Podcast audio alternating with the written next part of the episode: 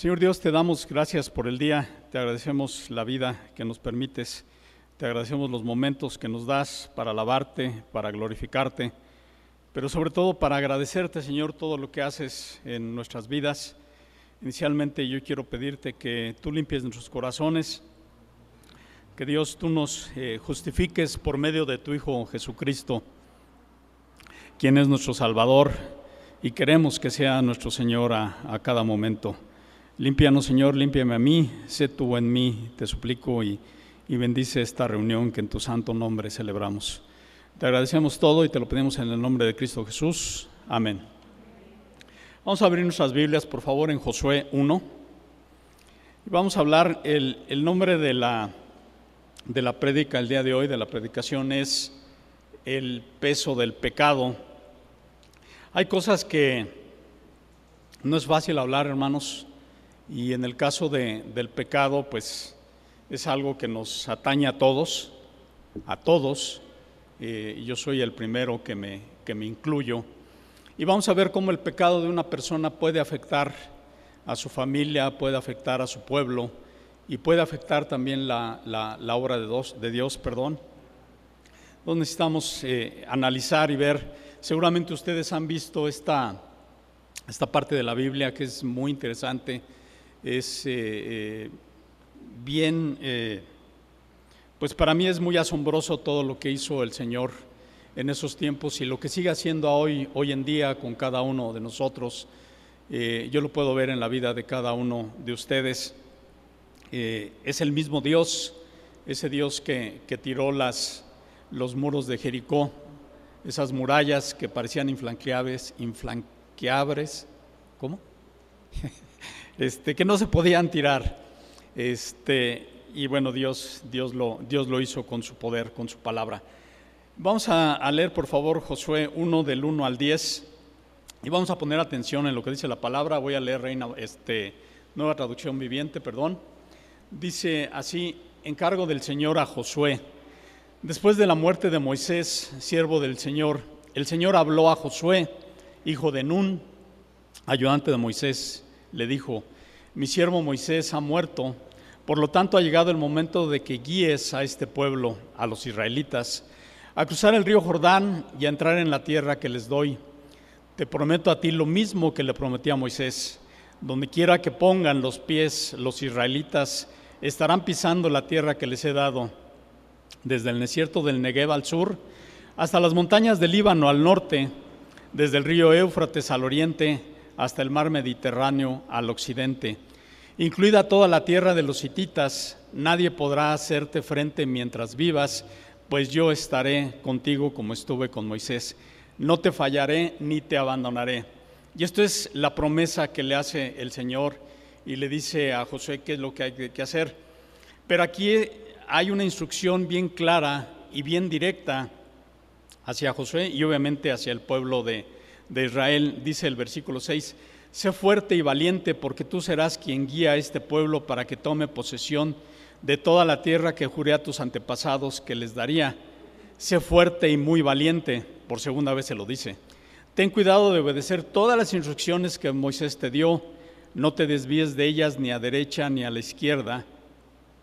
Entonces te irá bien en todo lo que hagas Estudia constantemente este libro de instrucción. Qué, interesante que el Señor diga esto, ¿no? Medita en él de día y de noche para asegurarte de obedecer todo lo que allí está escrito. Estas palabras siguen vigentes a cada uno de nosotros hoy. Solamente entonces prosper, prosperarás y te irá bien en todo lo que hagas. Mi mandato es, sé fuerte y valiente, por tercera vez se lo dice. No tengas miedo ni te desanimes, porque el Señor tu Dios está contigo donde quiera que vayas.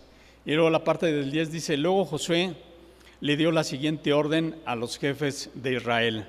Y bueno, pues ya esa es la, la parte donde Josué, después de recibir la instrucción del Señor, voltea y les dice a las tribus de Israel cuál era el mensaje que el Señor les, les, había, les había dado. Josué toma el trabajo que fue encomendado a Moisés. Como ustedes saben, Moisés ya no, ya no pudo entrar a la tierra, a la tierra prometida. Y la desobediencia de un pueblo les llevó un viaje eh, de muchos años, de 40 años, un viaje que debió de haber durado, durado días. En ese tiempo se estima que Josué tendría entre 40 y 50 años aproximadamente. Y el Señor le dice, estarás pisando tierra que les he dado. El único que puede decretar las cosas es Dios. Nadie lo puede hacer. Si alguien les llega a ustedes que si tú decretas y haces esto, no, eso no es para nosotros. Solamente Dios puede decir, esto se va a hacer y su palabra y su palabra se cumple como siempre lo, lo ha hecho. Entonces dice el versículo 5, nadie podrá hacerte frente mientras vivas, esfuérzate y sé valiente. Y como les digo, tres veces, tres veces se los, se los dice. El Señor le dice a Josué, cree en mí que yo te he dado esta tierra, no te apartes del libro de la ley, no te apartes de su palabra, esfuérzate y sé valiente. Y si el Señor lo repite varias veces, si el Señor repite cosas en la Biblia varias veces, es porque debemos de poner atención, es porque es algo importante, es porque el Señor sabía que la labor que iba a tener el pueblo de Israel de entrar en la tierra de Canaán y conquistar, a todos esos pueblos no iba a ser fácil hablando humanamente. Pero el Señor le dice, no te preocupes, tú los vas a conquistar, tú vas a hacer esto, esta es tu tierra porque yo le he dado, siempre y cuando tú estés agarrado de mí. Esa, es, esa es la promesa y ese es el requisito que deberían de cumplir. Y ahí adelante, ahí mismo en el versículo 16 al 18 del mismo capítulo 1, dice, ellos le respondieron a Josué, después de que Josué les dice al pueblo de Israel lo que deberían de hacer, porque el Señor les dijo, bueno, ya llegaron a la tierra prometida y ahora vamos a entrar, vamos a entrar a la tierra prometida y vamos a entrar por Jericó, vamos a atravesar el Jordán y vamos a entrar por el pueblo de Jericó. Dice entonces del 16 al 18, dice, ellos le respondieron a Josué, haremos todo lo que nos ordenes e iremos a donde nos envíes. Te obedeceremos tal como obedecimos a Moisés, que el Señor tu Dios esté contigo tal como estuvo con Moisés. Cualquiera que se rebele contra tus órdenes y no obedezca tus palabras, y todo lo que tú ordenes será ejecutado. Así que sé fuerte y sé valiente. O sea, el mismo pueblo le dice a Josué, la vas a tener difícil, así es de que esfuérzate, ¿no? O como dijéramos hoy en día, échale ganas porque va a estar, va a estar difícil, ¿no? Y como ustedes saben, si no lo han leído, este, yo los invito a que lo lean. Lean cómo eh, el Señor permite que los israelitas crucen el Jordán y cómo el Señor detiene las aguas del Jordán. El Señor vuelve a detener las aguas para que su pueblo pase. El Señor hace lo necesario para que su pueblo siga avanzando. Y eso lo sigue haciendo hoy en día. El Señor hace lo que se tenga que hacer para que su pueblo, para que nosotros sigamos avanzando. Y todavía le dice, bueno, y, aparte, o sea, eh, es un pacto, es un pacto que hace el pueblo de Israel con Josué y obviamente con Dios. Si no vamos a obedecer, el que desobedezca va a ser ejecutado. Es algo fuerte, hermanos, pero era algo que se necesitaba hacer. Muchas veces la palabra de Dios nosotros podemos considerar que, que puede ser dura, que puede ser difícil, pero ante todo está el amor de Dios. Y ante todo también aquí vamos a ver una característica bien importante del Señor que muchas veces se nos olvida. Es un Dios justo. Hay justicia en, en, su, mano, en su mano de Dios. Vamos a, a pasarnos a Josué 6 que es la parte donde nos comenta esta, esta, pues este, este pecado que comete el, pueblo de, Israel. Perdón. Josué 6. Y vamos a leer el, el 2, el 17 y el 18. Dice así la palabra de Dios. Dice, pero el Señor le dijo a José, te he entregado Jericó a su rey y a todos sus guerreros fuertes. Si ven, realmente el Señor no dice, te voy a entregar, todavía no había caído Jericó, pero el Señor dice, te he entregado, dalo por hecho. O sea, tú vamos caminando juntos y yo ya te lo entregué. Pongan atención en esta, en esta parte, ¿no? Porque el Señor dice, te he entregado y esto es lo que va a suceder. Y ahí adelante, del 17 al 19, dice así la palabra del Señor. Y Jericó y todo lo que hay en la ciudad deben de ser destruidos por completo, como una ofrenda al Señor. Solo se les perdonará la vida a Raab, la prostituta, y a los que encuentren en su casa, porque ella protegió a nuestros espías. Recuerden esta, esta, esta parte eh, y, obviamente si leyeron, si han leído Josué, recuerdan esta parte donde eh, esta, esta mujer protege a los espías de los israelitas. No se queden con ninguna cosa que esté destinada para ser destruida, pues de lo contrario, ustedes mismos serán destruidos por completo y traerán desgracia al campamento de Israel. Entonces, aquí el Señor les vuelve a decir, abusados con esta parte, todo lo que está hecho de plata, oro y de bronce o de hierro pertenece al Señor y por eso es sagrado, por eso es apartado. Así que colóquenlo en el tesoro del Señor. El Señor es muy claro y el Señor dice, vas a entrar, tú vas a destruir a este pueblo, pero no puedes tomar esto. No puedes tomar esto porque te va a traer problemas. No lo toques, no lo agarres, ¿no?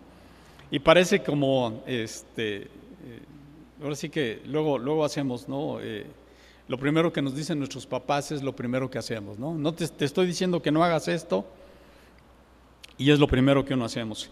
En Reina Valera, ahí dice, eh, seguramente en sus Biblias, la mayoría de ustedes traen Reina Valera, dice, será la ciudad anatema.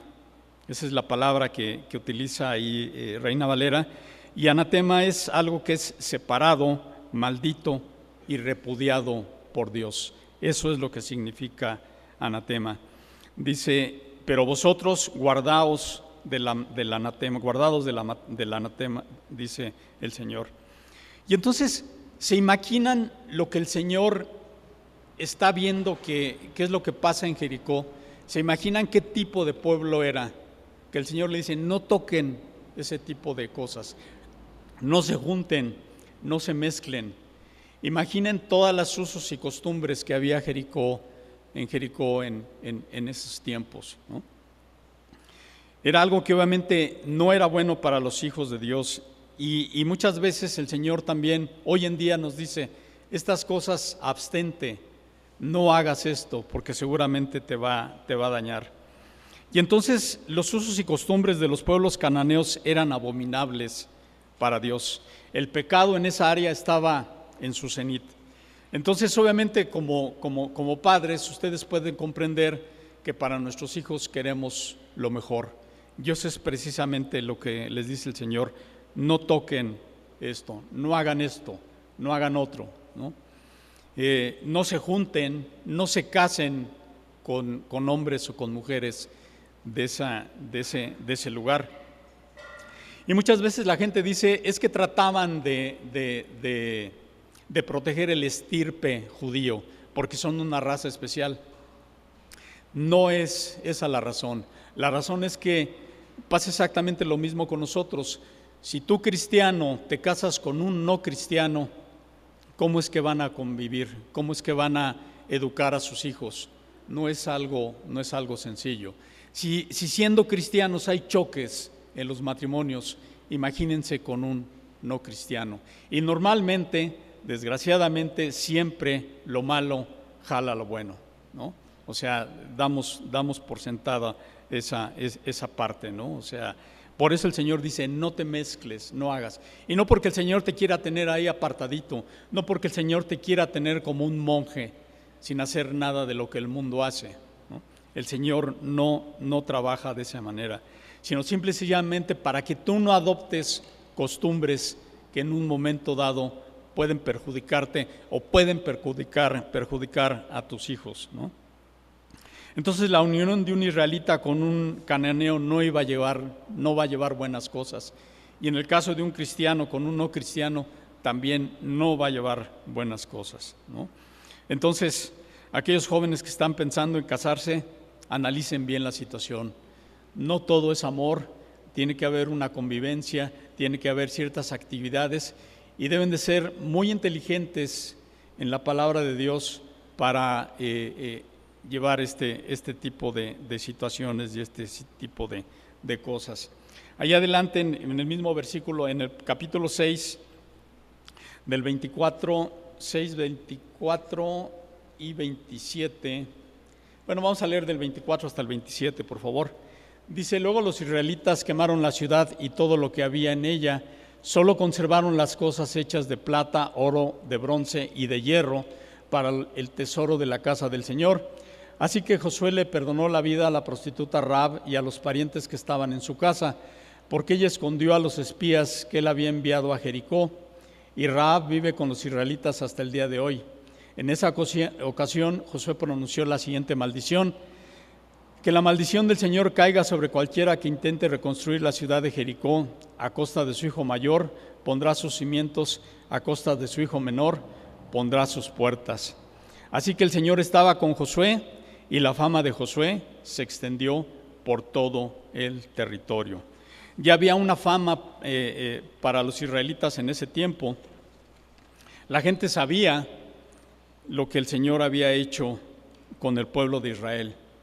Y ahora la gente sabía lo que estaba haciendo con Josué y los israelitas. La gente supo lo que pasó con Moisés. Ahora la gente sabía lo que estaba haciendo con Josué. Pero, siempre, siempre hay un pero, siempre hay un pero cuando está el, el ser humano. En el capítulo 7, vamos a leer por favor 7 del 1 al 13.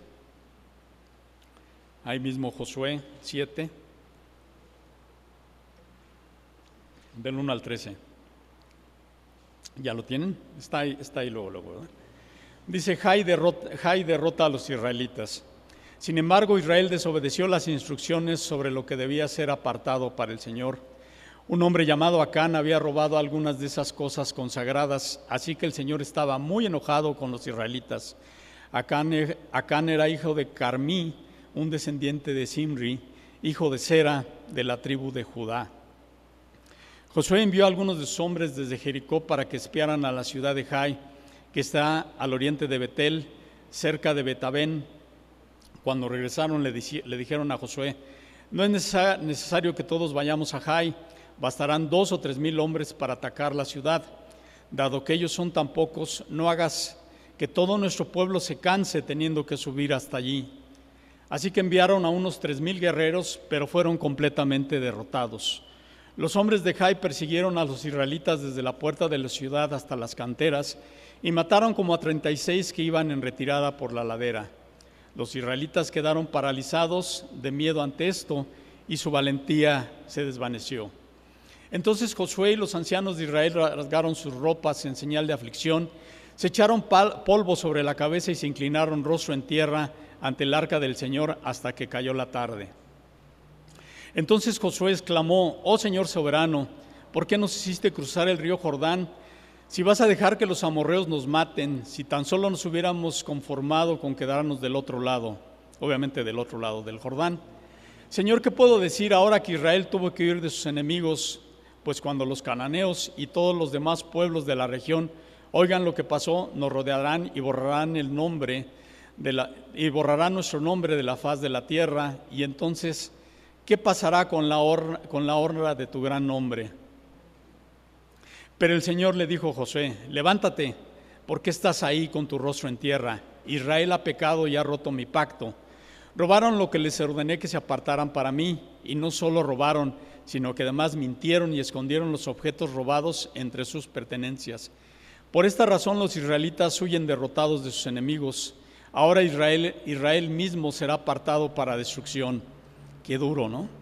No seguiré más con ustedes a menos que destruyan esas cosas que guardaron y estaban destinadas para ser destruidas. Levántate, ordénanle al pueblo que se purifique a fin de prepararse para mañana, pues esto dice el Señor, Dios de Israel. En medio de ti, oh Israel, están escondidas las cosas apartadas para el Señor. Nunca derrotarás a tus enemigos hasta que quites esas cosas que tienes en medio de ti. ¿Qué pasó, hermanos? ¿Qué pasó aquí? Había una promesa del Señor. El Señor dijo que donde iban a pisar los pies de los israelitas, esa, tierra iba a ser de ellos. ¿Qué fue lo que pasó? Si ustedes se, se ponen a analizar cómo el Señor permite que los israelitas entren a Jericó, los israelitas y Josué van de la mano de Dios.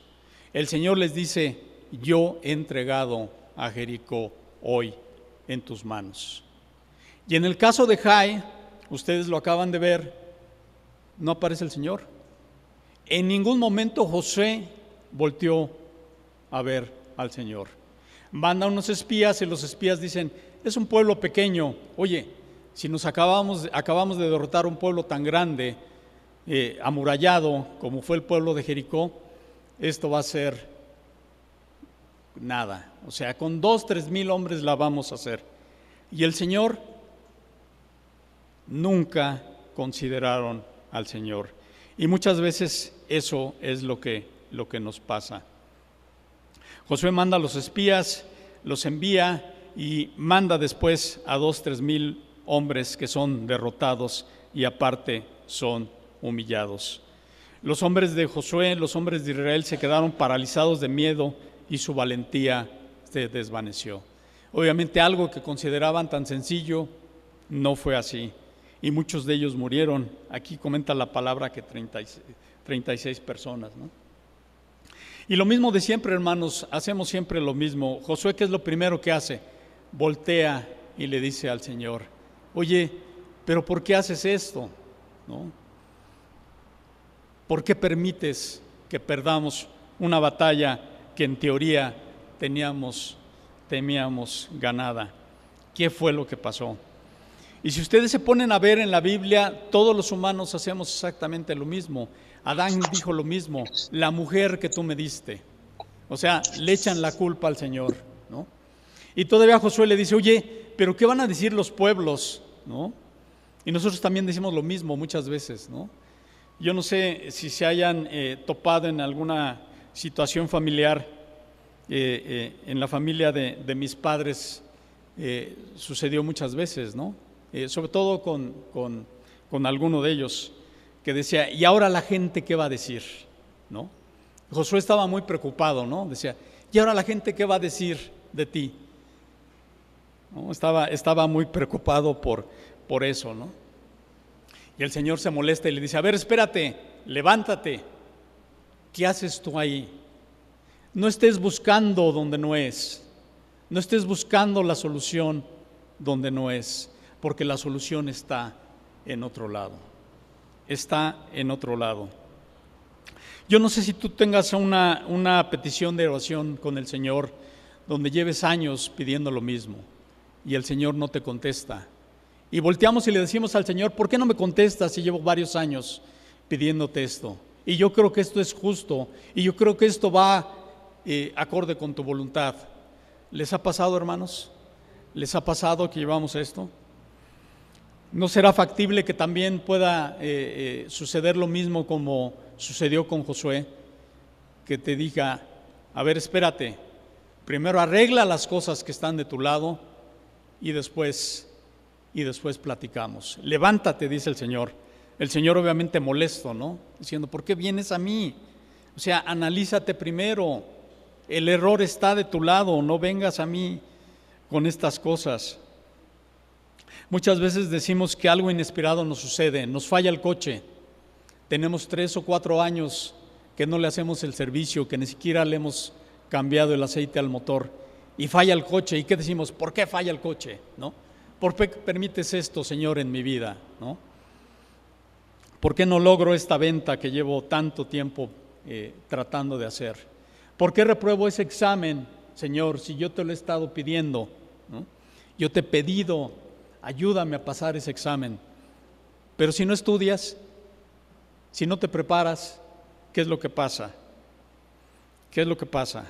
O sea, no todo es, es por magia. Recordemos lo que hemos comentado muchas veces aquí. El Señor es Dios, no es un mago. El Señor no es el genio de la botella. No es, es algo más y es algo mucho, mucho mejor. Busca respuestas donde las debes de buscar. No busques responsables muchas veces, porque esa es otra. Volteamos y decimos, es que tú hiciste esto, es que tú hiciste el otro, es que por tu culpa no busques responsables. Obviamente hay cosas que como seres humanos tenemos que cambiar, hay cosas que podemos mejorar. Todo ser humano es perfectible. Todo ser humano es perfectible. Hay cosas que podemos mejorar, hay cosas que podemos cambiar. Y más en estos tiempos, donde debido a todas las circunstancias que hemos tenido, a esta pandemia hemos eh, o hemos tenido que cambiar muchas de las cosas que antes hacíamos. La derrota Jai mostró que lo que importaba no era la fuerza del oponente, sino la ayuda de Dios.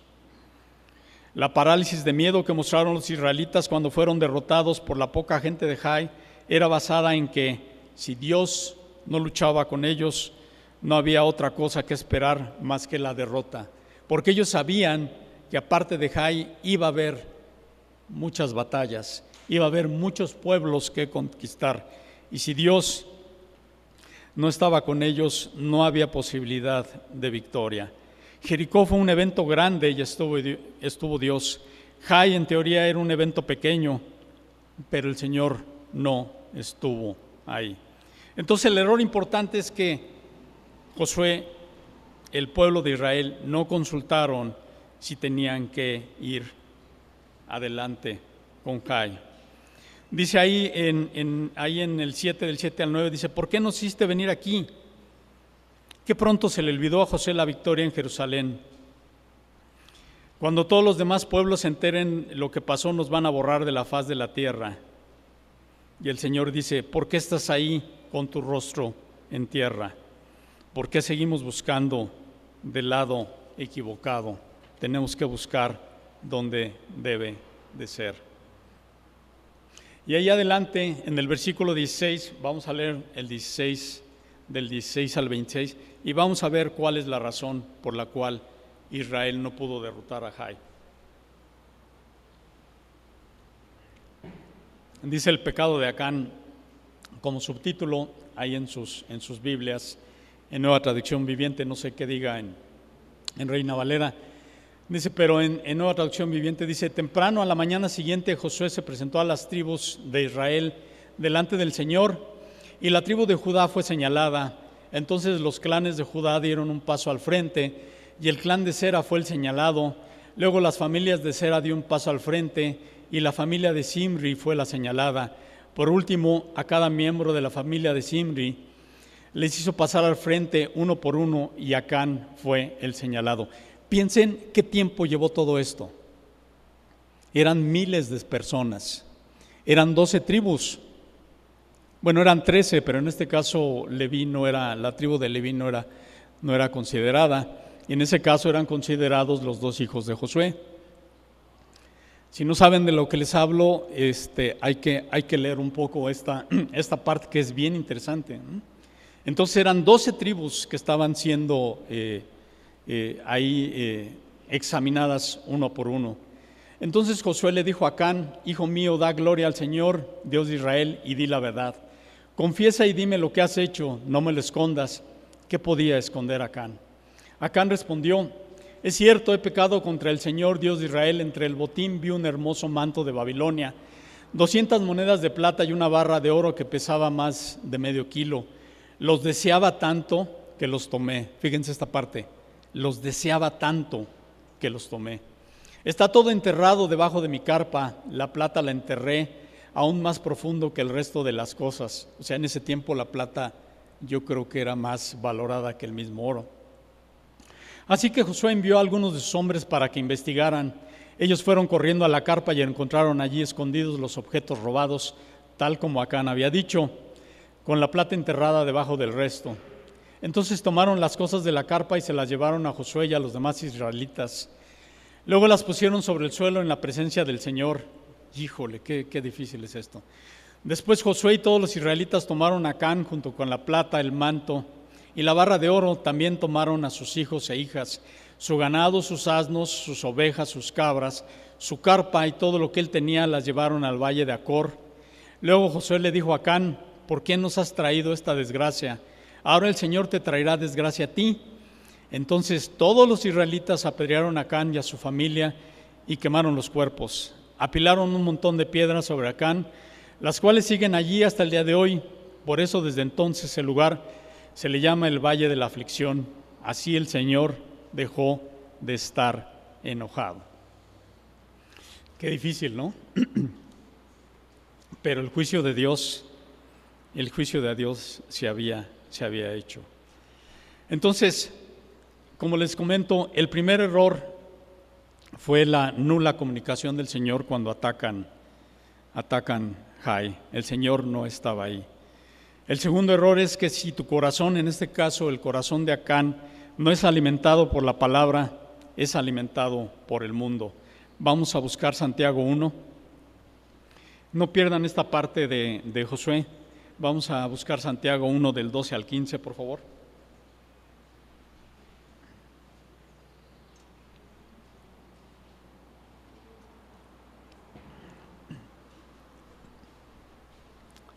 ¿Ya lo tienen?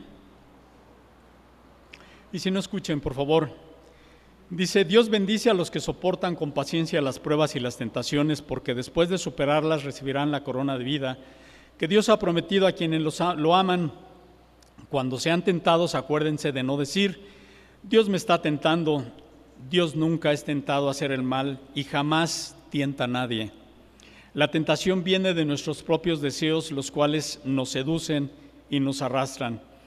De esos deseos nacen los actos pecaminosos y el pecado cuando se deja crecer da luz a la muerte. Si ustedes ven la secuencia, eso fue exactamente lo que pasó con Acán. Exactamente. En el versículo 14 ahí dice, la tentación viene de nuestros propios deseos. La mente de Acán, antes de entrar precisamente a ver estos, estos tesoros que encontró, ya estaba maquinando la mente ya estaba viendo, seguramente voy a encontrar muchos tesoros. Estos tesoros, si puedo, me los voy a robar. ¿Pero para qué? Vamos a ver realmente. Pero ya estaban, y, y, así pasa el pecado, hermanos. Realmente así es, ¿no? Algunos escritores cristianos dicen que, dicen que hay varios tipos de pecado, y aquí les voy a eh, mencionar tres que son bien tipificados. El primer pecado que cometemos es una reacción a una situación dada, la reacción que tenemos cuando las malas actitudes de otras personas o ciertas situaciones nos hacen perder el control propio. Y ahorita vamos a dar un ejemplo. El segundo tipo de pecado es cuando cometemos el pecado de forma premeditada, que esto fue precisamente lo que pasó con Acán. Sabemos que vamos a estar en una situación Inclusive podemos manipular o generar esa situación y es entonces cuando eh, de alguna forma cometemos el pecado. Un pecado que sabemos que tendrá algún tipo de satisfacción o una supuesta satisfacción. Ese es el segundo tipo de pecado. Y yo creo que este es el más alevoso, este que les acabo de comentar. El tercero, que también es igual con todos los pecados, son importantes, ¿no? Pero el tercero es cuando no hacemos nada y vemos pasar las cosas. Pecados de otros y no comentamos nada. En este caso, ¿ustedes qué creen que haya pasado con la familia de Acán cuando Acán llega con todos esos tesoros? ¿De dónde traes eso? ¿Por qué tienes esto? ¿Qué vas a hacer con esto? La gente se va a dar cuenta. ¿Dónde lo vas a guardar? ¿qué vas a hacer con él? Dice Santiago 4:17, no lo busquen, y al que sabe hacer lo bueno y no lo hace, les pecado. La familia no se dio cuenta que Acán llegó a su tienda, llegó a su familia con una carga muy fuerte. No era un tesoro, era una carga lo que traía Acán. Y eso es precisamente lo que pasa con el pecado en general. Primera de Juan 2, del 15 al 17. Búsquenlo, por favor.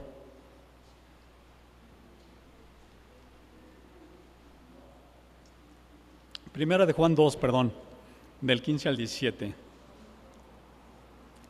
Y esta es una de las razones por las cuales el Señor no le gusta que nuestra mente esté en las cosas que hay en el mundo. Esta es una de las muchas razones por las cuales Dios dice, no pongas tus ojos ahí, no pongas tu corazón ahí, todo esto te va a dañar.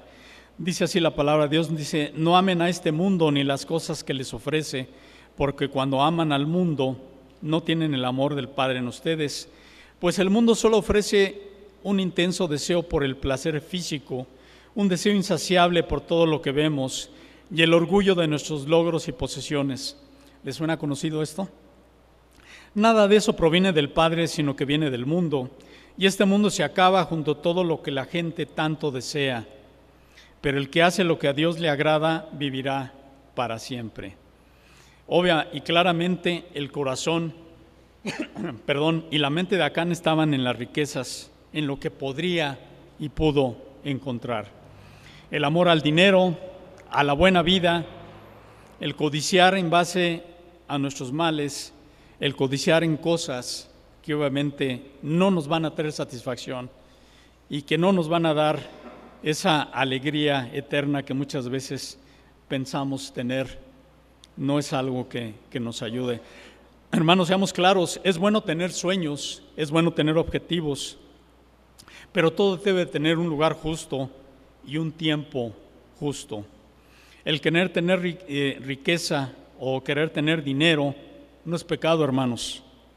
Otra vez, el querer tener riqueza o dinero no es pecado. El pecado es cuando le tomamos amor a esas cosas, cuando esas cosas ocupan el lugar que debe de tener nuestro Señor. Porque la raíz de todos los males es el amor al dinero, dice 1 Timoteo 6. El inicio del pecado de Acán comenzó como muchos en la mente, de la mente pasó a los ojos y cuando lo ve, eso lo impactó, eso lo deslumbró. Del ojo se movió a su corazón y ya Acán ya no lo pudo detener. Ya fue más la emoción de ver todo eso que lo tomó y se olvidó, se olvidó del pacto que había hecho el mismo Israel con el pueblo de Dios. Yo te recuerdo, hermano, que nosotros tenemos ahora un pacto y ese pacto es con el Señor Jesús, porque el Señor Jesús no solamente fue nuestro Salvador, también es nuestro Señor. Y Él debe de estar en primer lugar. En primer lugar, ¿por qué? Porque te conviene, hermano, porque me conviene, porque nos conviene a todos.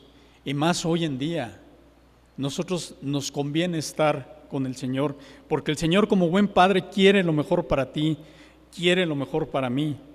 Nos conviene estar con el Señor.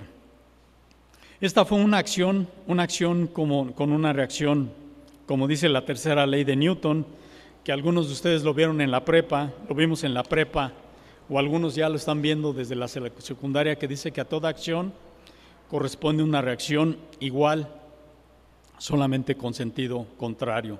La vida es como si estuvieras en un juego de ajedrez. Tú estás jugando una pieza y el mundo mueve otra. El mundo está en contra, en contra de ti. Considera lo que puede pasar. Considera cuáles son las implicaciones que pueden tener tus, tus actitudes, tus decisiones el día, el día de hoy. ¿Cuáles son tus actitudes? ¿Te estás preparando para lo que viene? ¿Estás trabajando para lo que viene? trabajas o como dice el Señor, estamos de holgazanes. ¿Qué es lo que te satisface? Muchas veces pensamos que el cometer pecado hay una satisfacción. Pues podría ser, hermano, pero es una satisfacción que no va a durar, no va a durar mucho. Muchas veces se dice que eh, nos, dejamos llevar por el calor del momento, que fue lo que le pasó a Can. Pero esos minutos o esas horas de satisfacción pueden traer una consecuencia. A cada acción corresponde una reacción.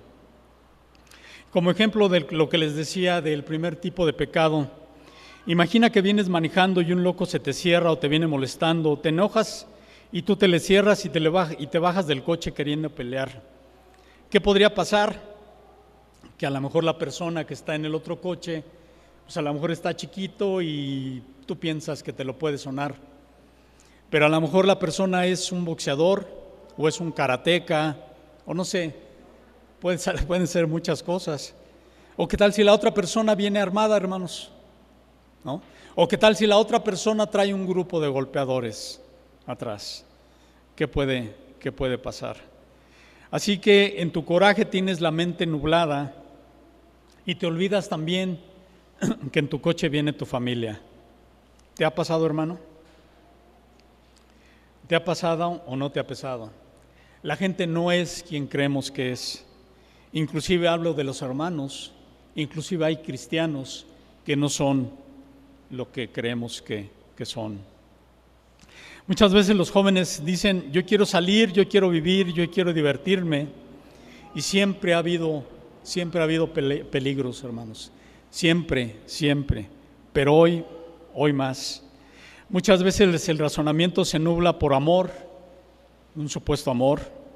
Yo podría decir que pudiera ser hasta deseo, por alcohol, por drogas, por el calor de momento. Y muchas veces por este tipo de situaciones vienen las desgracias. Entonces, pensemos, pensemos y analicemos cómo son las, las situaciones que, que, podemos, que podemos enfrentar. Dios quiere lo mejor para ti, Dios quiere lo mejor para mí. El pecado es una carga el botín de Adán, de, perdón, de Acán, se volvió en una carga. Porque claramente el botín de Acán no tuvo tiempo de disfrutarlo, y voy a decir de disfrutarlo entre comillas. ¿Qué pasó con el botín? Lo pudo vender, lo pudo mostrar, se pudo eh, orgullecer de lo que tenía. ¿Qué fue lo que hizo? ¿Qué fue lo que pasó? Toda la gente que se dedica a ese tipo de negocios, donde tienen ganancias pingües, donde tienen ganancias ilícitas, no pueden disfrutar de eso. Y si disfrutan de eso, ¿por cuánto tiempo lo van a disfrutar? El pecado, la carga de Acán, afectó a mucha gente inocente, afectó a esos guerreros que iban valientemente a pelear contra el pueblo de Jai, afectó a su propia a su propia familia. En algunas versiones se dice que solamente Acán fue apedreado, pero en la mayoría de las versiones dice que la familia fue apedreada a morir. Qué triste, ¿no? ¿no? Muchas veces uno dice es que yo trabajo para la familia, pero muchas veces ese trabajo es una carga, es un pecado que, que estamos llevando. Y una pequeña cantidad de pecado aceptado y tolerado entre los creyentes puede infectar a todo el grupo. Es asombroso pensar que toda una nación fue declarada culpable y muchos murieron todo el por el pecado de un hombre y una familia. Podrías pensar que esto fue muy duro y que el juicio de Dios fue muy fuerte, pero como dice ahí el versículo 13, regresando ahí al, al capítulo 7, el versículo 13 dice, en medio de ti, oh Israel, están escondidas las cosas apartadas, nunca derrotarás a tus enemigos. El Señor le dice a Josué, santifica al pueblo, santificaos para mañana, porque Jehová, el Dios de Israel, dice a ti, dice así, anatema hay en medio de ti Israel, no podrás hacer frente a tus enemigos. Entonces ahí el Señor se comunica con Josué y obviamente el pueblo de Israel sabía esto. Algo pasó. ¿Acaso Acán y su familia no se daban cuenta de eso? ¿Y acaso Acán y su familia no se dieron cuenta cuando Josué empezó a formar a cada tribu de Israel? ¿Qué tiempo pasó para formar a miles de personas? En ese momento no tuvo oportunidad acá en su familia de salir al frente y decir, a ver, ya no busques más, fuimos nosotros, Dios mismo estaba ejecutando esto. ¿Qué se podían esconder de Dios? Nadie se puede esconder del Señor. ¿Acaso no pudieron pensar, ya nos cayeron? ¿No? Porque la familia de Can obviamente sabía que los tesoros estaban, estaban ahí sabían perfectamente. ¿no?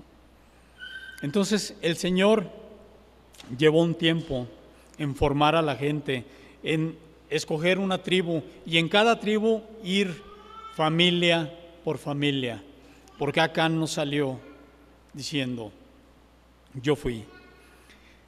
Dios nos libre de caer en sus manos. Dice Hebreos, horrenda cosa es caer en manos del Dios vivo.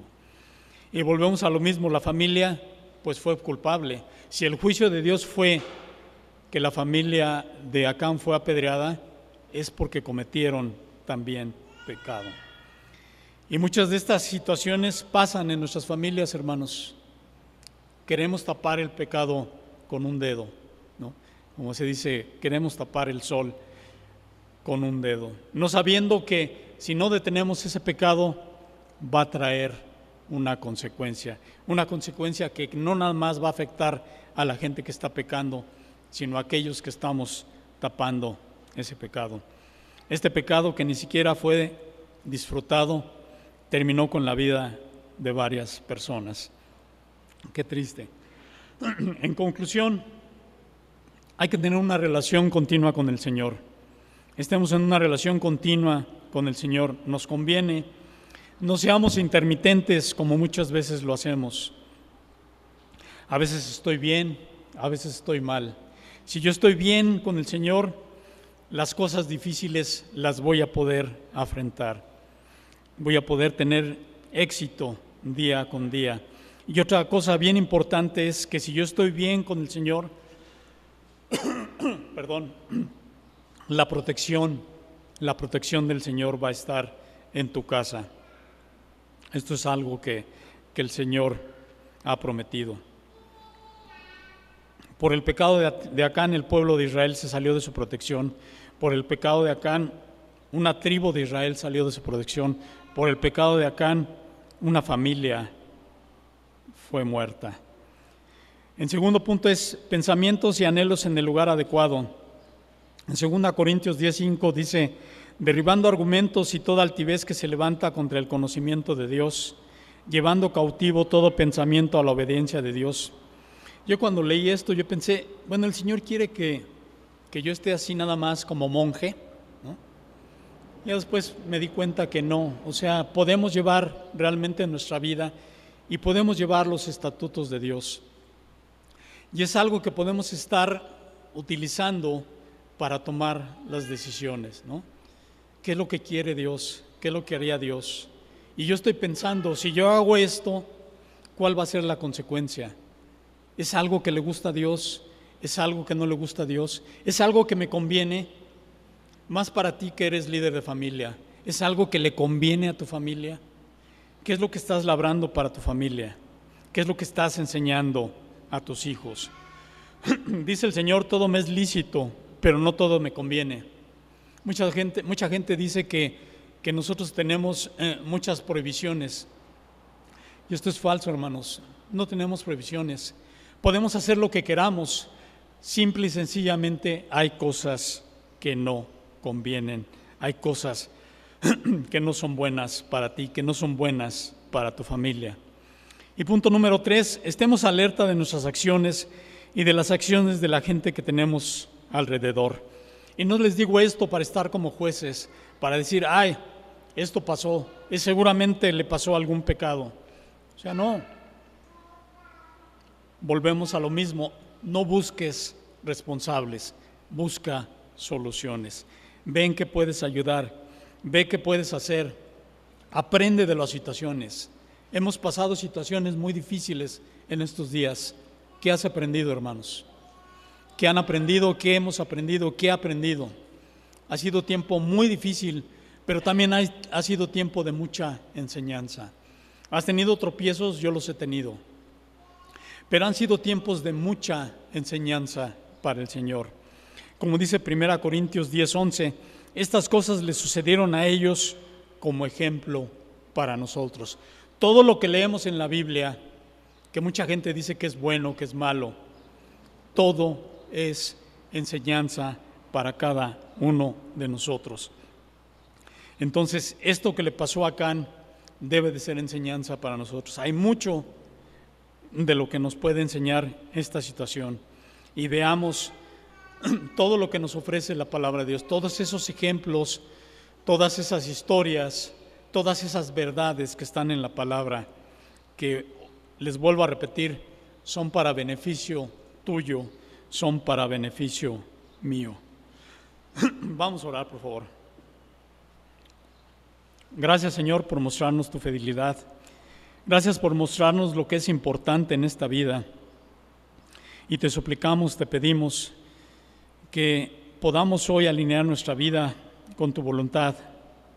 Muestra a los niños y a los jóvenes el verdadero valor de las cosas y permite que cada uno de nosotros invirtamos tiempo en ti. Perdona nuestro pecado, Señor. Perdona mi pecado, te suplico. Y ayúdanos a encontrar, como tú le dijiste a Josué, a buscar donde debamos de buscar. Ayúdanos, Señor. Y te suplicamos también hoy muy en especial, porque tú proveas para que el trabajo de los, de los salones de los niños se puedan acabar y que quede algo digno. Te agradecemos todo y bendecimos tu santo nombre en Cristo Jesús. Amén.